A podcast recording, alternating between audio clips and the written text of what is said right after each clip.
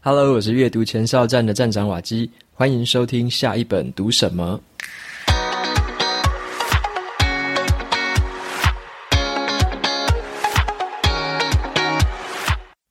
今天我想要跟大家分享的这本书呢，它的书名叫做《双薪家庭进化论》。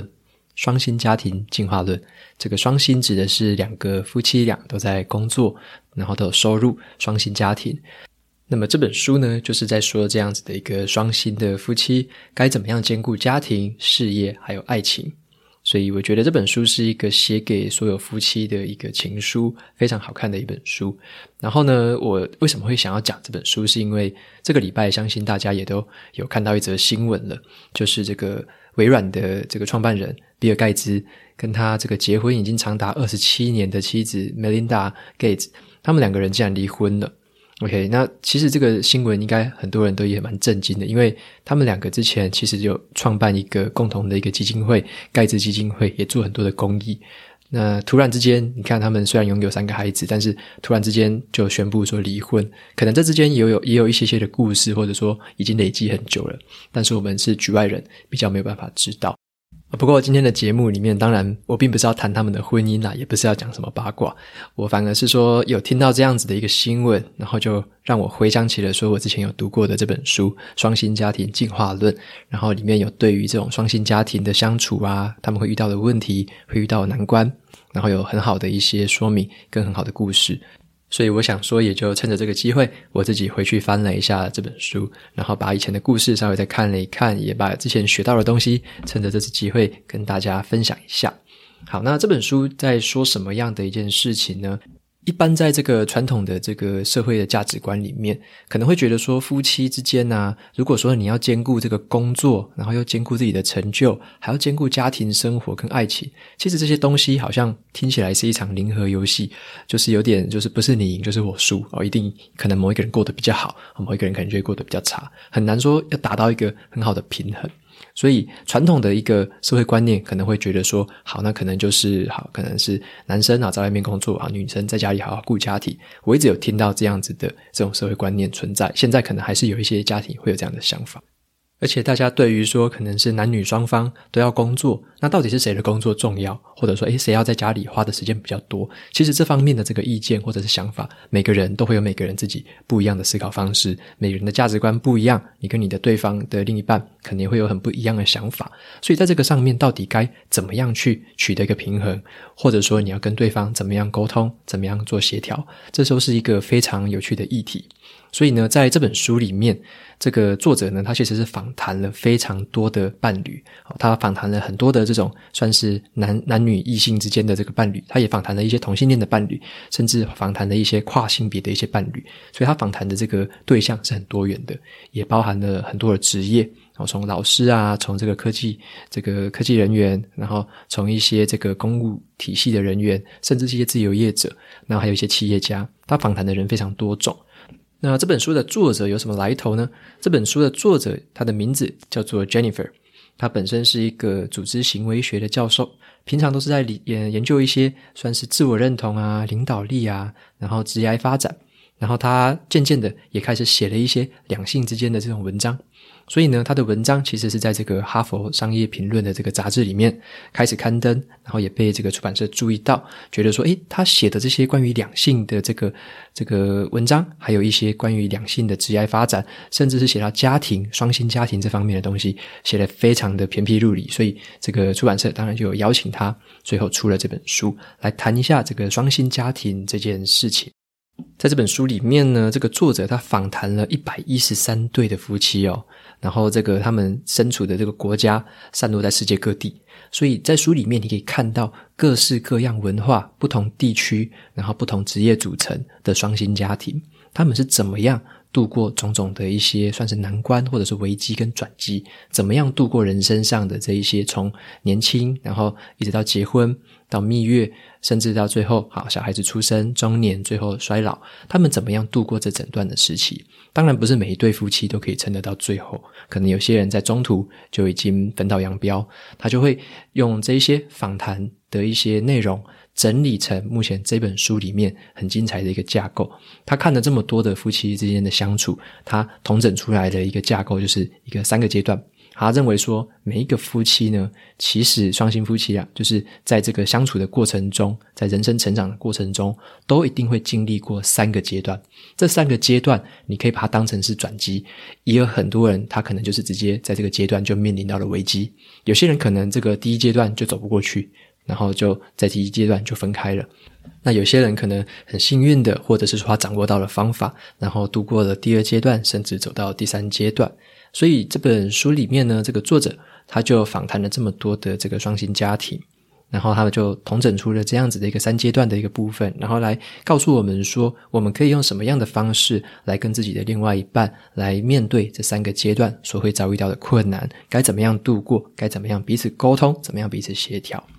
那么这本书呢，有提到一个名言，我觉得还蛮有意思的。这个名言是这个有一个小说家托尔泰斯，他在他的小说啊《安娜》。卡列尼娜这本小说里面写的一个开场白，好，这个开场白是这样说的：幸福的家庭无不相似，但是不幸的家庭则各有各的不幸。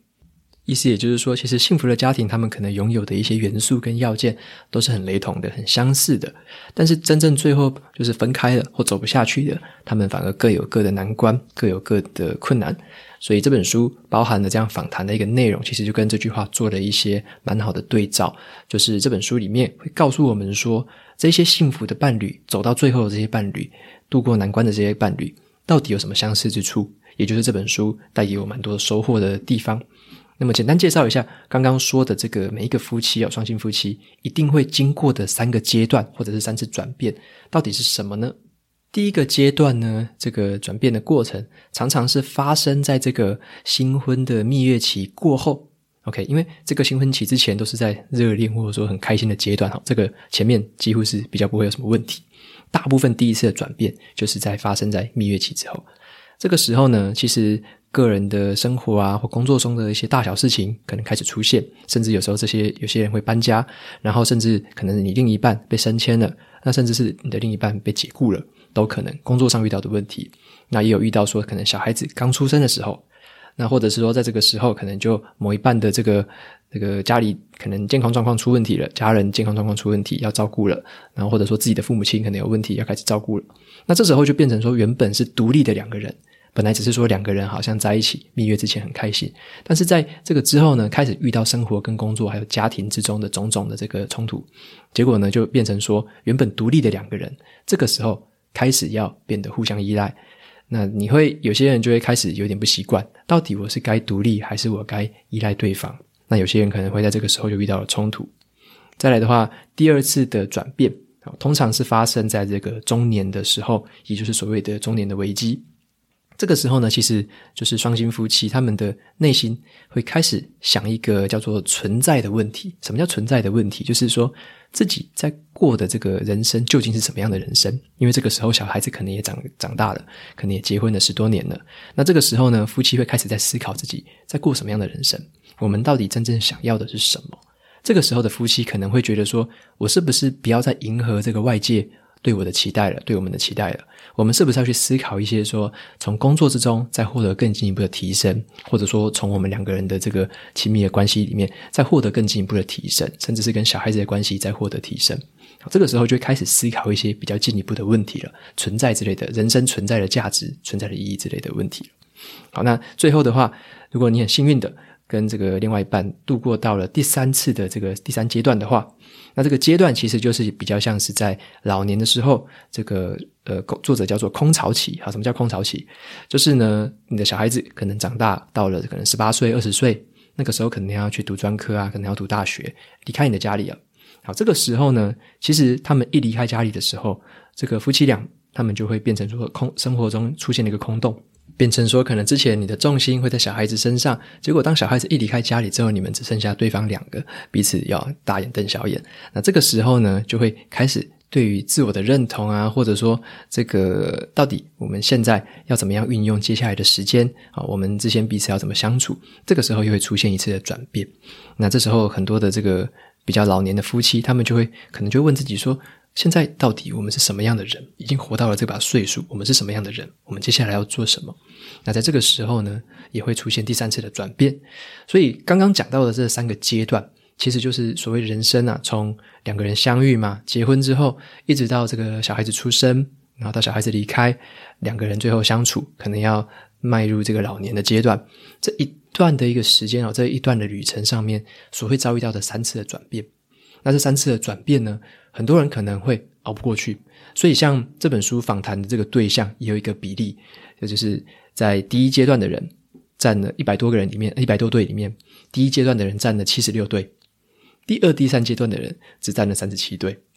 所以也就是有点有点这个比例看起来就是很多人可能第一阶段还过得过去。但是第二阶段、第三阶段，可能那时候就分开了。那像开头有讲到的这个比尔盖茨他们这个离婚的这个阶段，那么以这本书来定义的话，看起来就是在第三阶段了，因为他们小孩子也成年了。OK，所以他们是在第三阶段的时候遇到的一些问题，然后彼此可能有一些什么样的状况，所以也觉得没办法再好好的走下去，所以两个人选择好就在这个时候分开。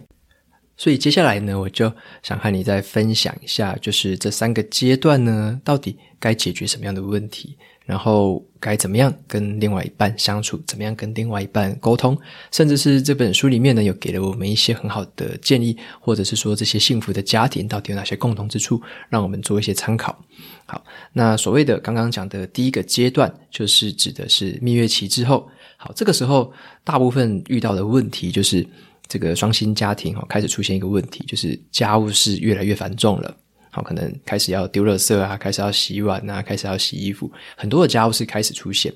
然后呢，甚至再来阶这个阶段，可能会可能你们会有小孩子了，然后小孩子出生了，哦，更多的事情要忙。忙不完了，那甚至是这个时候有说到，可能是这个家庭里面可能有其他的成员，可能是自己的父母啊，或者其他家庭成员，可能健康出状况了，某一个人要再负责照顾这个家庭成员，所以这个时候事情越来越多，事务越来越繁重，那这个时候难题就出现了，很多人可能在这个时候开始沟通，就会出现一些这个不好的状况，可能说，诶，我这个工作还是很忙啊，那你可不可以把这个家务事分摊一下，你会帮我多一点？啊，或者是说也不直接明讲了，就用那种暗示的方式啊，就是眉来眼去的都不明讲，就是在那边暗示，很委婉的这样子，然后希望对方会听懂，希望对方是自己的蛔虫。那这时候其实沟通就会渐渐的出现一些嫌隙，开始出现问题。所以作者发现说，其实很多的夫妻有在这时候这个家务事开始繁重的时候，如果没有很好的沟通，没有彼此的沟通，那这样子的情况就会造成这个裂痕越来越大。那很容易在这个阶段就马上过不去了，好，所以蜜月期之后是一个很危险的一个时间点，这个时候要非常的注意跟对方的沟通。所以作者他就说呢，能够成就彼此的这个夫妻，通常呢他们会慎重的一起做出决定，他们是彼此坦诚，相互沟通，而不是其中的一方含蓄的给予暗示。所以他是认为是彼此要很公开开这个开诚布公的去分享彼此的这个价值观。去告诉对方自己的底线在哪里，告诉自己现在这个告诉对方了自己的恐惧在哪里，你现在害怕的是什么？然后你需要的是什么？需要跟对方很透明的讲开这件事情。然后在这个阶段呢，作者有讲到一个这个观念，让我觉得非常的印象深刻。我之前没有想过，就是传统上来说啦，传统的定义。就会觉得说，好，一个作为妻子的，可能就是要做家事啊，可能就是要这个照顾小孩多一点啊。那男生可能就是要在工作上面比较努力一点啊。这个就是很传统的观念。但是呢，作者他就讲说，这个时候的双薪夫妻要一起思考一个问题：怎么样的去共同分担这个传统观念上的这个妻子的这个角色？好，因为研究显示说呢，其实男生跟女生都会很高估自己去做家务事的那个比例。然后每个人都觉得说自己家务事做的比较多啊，因为女生可能会觉得说，哎，就是我在做家事而已。那男生也说，哎，其实我也做了很多啊，我也跟你平均分担很多了。可是其实这个数据秀起来，其实不是那么一回事。男生还是做的比女生少啦。男生平均是一个礼拜是做十六个小时的家事，女生的话就是二十六个小时。所以这个时候呢，其实两个人的关系可能会变紧张哦，因为家务事的这个分配哦很不均匀，或者说你很难协调。所以作者他就有提醒到，这个时候的关系变紧张，大部分都不是说你们分配的不平均，并不是说一定要五五分才叫做好的分工模式，并不是，而是彼此的分工不明确，好，不明确才是致命伤。所以作者他就有提到了该怎么样的去讨论分担家务事的这件事情。他讲出了这个五个具体的步骤给我们参考。首先，你当然要先把第一个步骤所有的这个家务事全部列出来啊，所有的家务事都先列出来，两个人一起列。好，列完之后呢，第二个步骤就是一起去思考说，我们可以不要做哪些事情，共同去决定不要做哪些事情。我举个例子来讲，可能像是好小孩子，这个很喜欢找朋友来家里玩啊，然后你就说我家里一定要打打扮得很干净啊，我家里一定要整理得很干净什么的，要让人家有好印象。好，那你如果两个人一起思考之后，觉得说我们不用这么样的完美嘛，哈，家里有点乱又怎么样？好，最后决定说好，虽然小孩子很喜欢找朋友来家里玩，但是家里有点乱乱的也没关系，好，就这样吧。两个人决定说好，这个家务事不要做，两个人共同决定就好了。好，所以可以共同决定哪一些事情不做，符合你们价值观的就好。好，先把不要做的去掉。第三个步骤呢，就是去思考，两个人各自思考，我想要负责什么样的工作？因为可能你就喜欢，你就喜欢可能是扫地啊，那你就负责扫地，或者是说，诶，我比较喜欢晾衣服，我就晾衣服。那你可能比较喜欢做的某一件事情，你就提出来，双方彼此去 match 一下，好，把喜欢的事情挑走，喜欢的事情挑走，彼此挑走。好，那第四个步骤就是说，把这些东西挑完之后呢，看一下剩下了什么事情。第四个步骤就去思考。哪些事情你们可以外包？好，举例子来说，有些人可能觉得说，好，我洗衣服真的太麻烦了，我都不想洗，想要外包，请人家外送哈，外送去洗。那你们夫妻俩如果这个价值观，或者说你们双薪家庭决定说，把这个薪水一部分放在这个上面，把这个两个人都不喜欢的事情外包给别人做，那就共同决定外包给别人做。这样，那在第五个步骤的话，就是把外包的也放走之后呢，你要看看的是剩下来还有什么样的工作。那剩下来那一些可能是两个人都不太喜欢的工作，那就可以彼此协调，说，诶，是不是要轮流做？或者说，诶，你做多少，我做多少？在这个时候把这个定义定下来，这个时候就要把它谈妥。也就是说，在这五个步骤之后，要有很明确的分工。无论是你们是可能是六六六四比啊，或者是七三比，在这个时候就是把它定明确，把规则都先定清楚。所以重点并不是在于平均的分配哦，而是在于要把。分工定义明确，两个人都可以接受，好，这样子才能彼此共同的共同的相处，然后度过这一次的这个转变。再来的话，就是来谈一下第二次的转变，也就是中年的危机。好，中年的危机会遇到一个什么样的问题？刚刚有讲到的就是说，在这个时候，两个人可能相处了十来年了，小孩子也长大了，这个时候两个人可能都会思考说，我们心里面或者说我们真正想要的到底是什么？我们人生真正想要的到底是什么？在这边，作者他就引用了一个很棒的观念。这个观念以前啊，就是会用用在这个成功学啊，很多人在读一些成功学的书啊，自我成长的书，都讲到一个观念，叫做成长心态跟定型心态。啊，成长心态跟定型心态，他认为这个事情也可以套用在双性夫妻的这个相处上面。定型心态是这样子的。定型心态就是说，你觉得你的这个生下来的 IQ 啊，或者是你的才能、你的天赋都是固定的。一个人生下来就是这样子，你定型了。好，有些人就是厉害，有些人就是比较不厉害。这个就是定型心态。但是你如果把定型的心态用在夫妻的相处，就会非常的危险，因为你可能会觉得，诶，对方的个性就是这样了，不会改了。这个牛牵到北京就是牛，他不可能改的，因为你就会相信说，诶，自己就是定型的，那对方一定也是定型的，所以定型心态用在这个双方的相处上是不太好。所以作者他比较鼓励的是，自己也要拥有一个叫做成长的心态。成长心态是这样的：无论我现在的能力是怎样，我透过学习、透过努力，我可以改善，可以加强自己，可以学到新的技能，可以掌握新的能力。所以这个是成长心态，觉得自己是有机会不断的进步、不断的改变的。当你自己相信自己是这样的，你才有机会去相信对方也是有机会成长的。你自己有这个成长的心态，你也才有对能力去影响对方有一个成长的心态。那甚至是对方可能本身也是成长心态的人，那这样两个人都是成长心态的话，就会是一个非常好的组合。所以，成长心态的这个夫妻，会对于未来的挑战比较有机会的，就是这个韧性会比较高，比较有机会度过。所以，作者他就有提了几个建议，就是呢，第一个。我们要舍弃一个旧的观念哈，有一个观念叫做对的人，right person，或者是这个 Mr. Right、Mrs. Right 这个观念。有些人会觉得说，我生下来一定会有一个对的人在等我，对方一定是完全 match 我的这个人。世界上七十亿个人中，一定有一个人完全跟我是超级 match 的。如果你有这样的观念的话，是非常危险的一件事情，因为呃，这个就有点像定型心态啦。你一生下来就觉得说我就是定型的，一定也有一个定型的人跟我一样 match。好，通常来说，这是会。呃，期望落空。好，那作者他就是认为说，不要有这种心态，反而是说，你怎么样让自己跟对方成长，彼此的成长，彼此越来越 match。好，这才是一个比较有成长心态的一个观念。好，跟这个想法。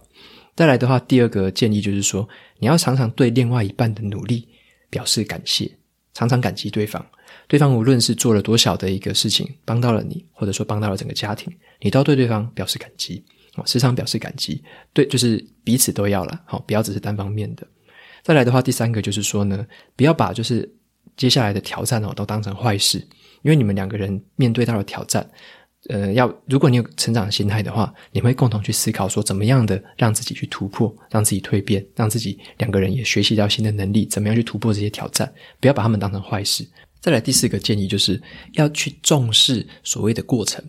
而不要去太专注于就是成果，要专注于说你们一起相处、一起努力的过程是什么啊？举个例子来说，可能你们两个人想要把小孩子好送去学一个才艺啊，可能是学一个好珠心算好了，随便讲一个好，他去学珠心算，最后有没有考过检定？好，这个是结果，考不考过检定是一个结果，但是你们两个人在他身上花的努力是一个过程，你们两个人可能有共同诶，共同去教他，共同去指导他，共同去激励他，但是他最后得到一个不好的结果。但是不要对于那个结果太在意、太愧疚，或者是说觉得那个结果好是对方的错，对方教不好，对方在什么样什么样的，就是彼此推脱。那这样子的话，就会比较比较失去了原本的这个本意。好，所以对于结果的这个重视程度要少一点，反而要重视你们两个人同时投入心力、共同努力的这个过程，重视你们两个人在一起突破难关、共同成长的这个过程，反而是更重要的。好，那第五个这个作者的建议，当然就是要一起的庆祝你们的成长。好，无论是怎么样，如果有突破了难关，如果有克服了一些问题，好，然后最后得到了一些更好的成就，或自己让对方也都成功了，那这个时候就可以彼此的庆祝，好，找一个时间好好的吃个大餐，好，去做个旅游。另外呢，在这个中年的阶段，也常常可能会有某一方会想说，诶，我要踏出舒适圈。我要做一些新的尝试，因为你可能工作也久了，在家庭生活也久了，总是想要在这个中年的阶段做一些突破，做一些新尝试。那作者他就有归纳出说，比较容易度过、共同度过这个阶段的这个夫妻，其实呢都是会给予对方精神上的支持，让对方有一个安全的避风港的一个感觉。他们会鼓励对方进行探索，然后也会避免自己过度干涉对方、过度阻碍对方。这个时候，互相的支持，互相的当做彼此的 backup。会比较容易度过这个时候的难关，所以这个作者他就发现了，度过这次难，度过第二次转变的这些夫妻哦，他们从一开始就会让彼此参与这个思考的过程。虽然不代表说他们都一定是所有事情都达成共识的，也不代表说他不能去请教于别人，都可以。你可以请教别人，你也可以说彼此意见不一样。但是他们重点在于他们思考的过程中，彼此是有在这个思考的这个想法是彼此有交流的。然后呢，他们也有保留时间给对方，支援对方，支持对方。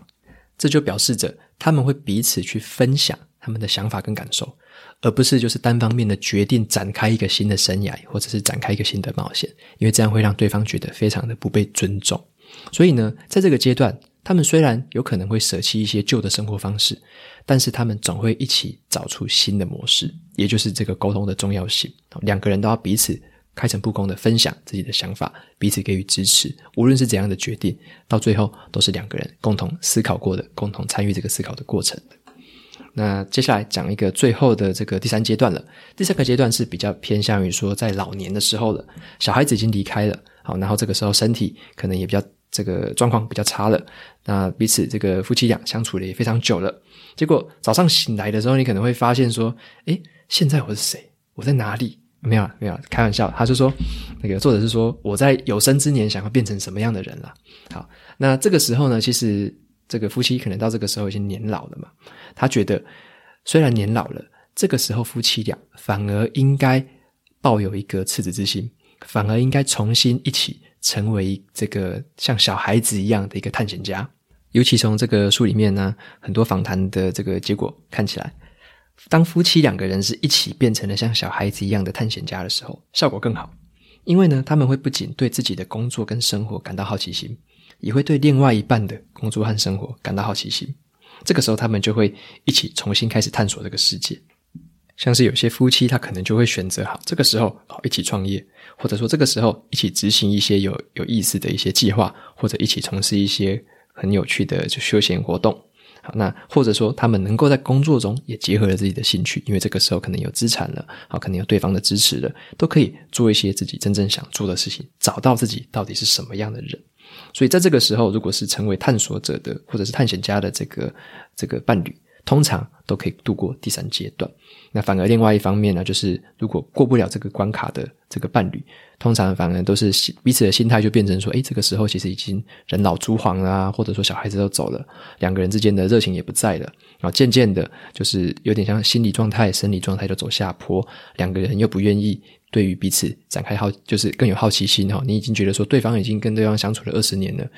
他那个晚上打呼会打几次都已经知道了，这个一点兴趣都没有了，完全没有新鲜感。那这个时候的这种伴侣，通常会熬不过第三阶段啊。所以说，这个是我们非常要注意的一件事情。好，以上的话其实就是这本书哈分享的所谓的三个阶段的转变。所有夫妻都会度过这样子。那我觉得，其实整本书里面让我最有感触的一句话是这样子的：作者他说，大多数的夫妻呢，他们之所以在这些转变辛苦挣扎。而且极度焦虑，有一个最主要的原因是什么？他们会观念变成说，即使成为了伴侣，他们还是独立的看待自己的人生，独立看待自己的工作以及自己应该负的责任。然而呢，真正的伴侣并非是各自独立的，而是相互依赖。好，这句话我觉得那时候读完的时候，对我很有很有启发。那时候也改变了我的一些想法，因为我之前原本跟我另外一半是在想说，嗯，我自己是那时候比较看重工作，然后会觉得说自己以自己的工作为主，那对方的话是为辅。而且我那时候还犯了一个书里面讲的大忌，就是你要做出了决定，结果你却没有跟对方沟通，然后就做出了一个决定。像我那时候就决定说，我在工作上面要转职，要调到另外的县市去工作。那那时候我其实没有跟对方好好的沟通，我就做了这个决定，有点像强迫对方要接受的这种感觉。所以那时候其实有闹得非常不愉快，甚至我是差一点就要被休掉了，可是那时候很可怕。所以我后来就自己有蛮深切的检讨了，就是不要再以一个人的这个思考为主，不要再把自己想成是单独的一个个体，而是说两个人在相处的话是两个人共同的一个组合。所以我那时候慢慢的改变自己的想法，也试图去挽回那段感情。好现在当然是持续的已经回温的了，已经 OK 稳定下来了。那也是我慢慢的改变自己的想法，变成是以两个人为主去思考，然后去告诉他，诶，我心里面害怕的是什么？我心里面到底这个为什么那时候做出这样的决定？为什么那时候不跟他讲？我在躲避什么，在闪避什么，就是蛮开诚布公的跟他说了很多的事情。那渐渐的也是，我觉得这样的沟通才会慢慢的变成一个比较好的模式，好，比较双向的一个沟通。那他也慢慢的也跟我讲了他自己的心里一些想法。所以刚好我觉得读完这本书之后，其实那时候也对我之前的这个经验做了一个很好的对照，很好的验证。所以我也相信说，在接下来可能我们也会遇到一些新的阶段、新的转变。甚至是一些可能意想不到的挑战，但是我自己还是蛮乐观的啦。就是只要是两个人是在同一条船上，一起思考，一起去沟通，那共同想出的一些解决方法，应该都是有机会去度过这种种的不同的难关。好，那今天就是分享这本书《双薪家庭进化论》，但是呃，当然今天这个 podcast 的节目有点短，没办法讲书里面的很多故事，因为里面有超级多的访谈，是我觉得非常的有感，因为会看到说可能自己亲朋好友，包含自己的家庭，啊，你会看到的一些这个状况，跟书里面都会有一些呼应，或者说一些这个很相似的地方，所以从别人的故事里面可以看到很多的一些不同的一些想法，然后对自己可能可以做一些不同的反省或者是调整，所以觉得这本书真的很值得推荐。无论你还没有成家，或者说你已经成家，刚好在这个三个阶段的任何一个阶段，都很适合读这本书，找到一些很棒的一些想法，从真的故事里面找到一些不同的启发。那最后的话，也送给大家这本书的背面有一句话，我很喜欢，这个是很有名的小说家列夫·托尔斯泰讲的。他说呢，一个人如果懂得如何工作，如何去爱。他就可以活得很精彩。所以，不但要为自己所爱的人工作，也要热爱自己的工作。所以，这个工作跟爱情其实是可以两全的，夫妻俩是可以彼此成就对方的，不一定是一个你你输我赢的状态，好，是可以彼此成就的。OK，那就今天的书介绍到这边。最后的话，一样来念一下 Apple Podcast 上面的五星评论。今天这个留言的听众是叫做 Manson Wu，Manson，他说活出意义。他的留言内容是：瓦基您好，我是 Manson，第一次在 Pocket 上面留言。好从你的网站与 Pocket 上面获得非常有帮助的资讯。活出意义来这本书提到了不要追求成功，而是去追求意义。好，这点与爱因斯坦所说的不要试图去做一个成功的人，要努力成为一个有价值的人。因为世俗的眼光、媒体的渲染下，让我们盲目的追求成功。这几年透过阅读，静下心来反思，才发现过往在试着追求外在的成功。对于结果过于在意，调整心态之后，慢慢在找寻自己的热情与发挥自己的优势。虽然有点慢，但是时时刻刻在提醒自己是在做正确、有意义与有价值的事，这样就足够。感恩能在阅读路上遇到瓦基，谢谢您的分享，非常谢谢 Manson 你的留言，然后你的这段话其实我也是非常的有共鸣。啊，与其追求成功，不如追求意义，甚至是追求创造出更多的价值。啊，这点我是慢慢的越来越有的体会了。尤其是在工作已经迈入第十年的现在，开始在思考很多的事情啊，关于什么样是传统的成功啊，关于自己该过怎么样的生活，其实越来越有一些不同的想法。当然，很开心的是听到你说你自己也是走在有意义、有价值的路上，虽然慢，但是自己知道是正确的，这样子就已经足够。非常的开心能听到你跟大家这样的分享。好，那我也很开心可以遇到在这条阅读的路上，好，遇到你，谢谢你的留言。OK，那节目到这边就进到了尾声。如果你喜欢今天的内容，我分享的东西对你也有所帮助的话，欢迎追踪下一本读什么，也到 Apple Podcast 上面帮我留下五星评论，推荐给其他有需要的读者。我每周呢也会在阅读前哨站的部落格还有 FB 粉砖上面分享一篇读书心得。喜欢文字版的朋友们，别忘了去追踪还有订阅我的电子报，这是对我最好的支持。好的，下一本读什么？我们下次见，拜拜。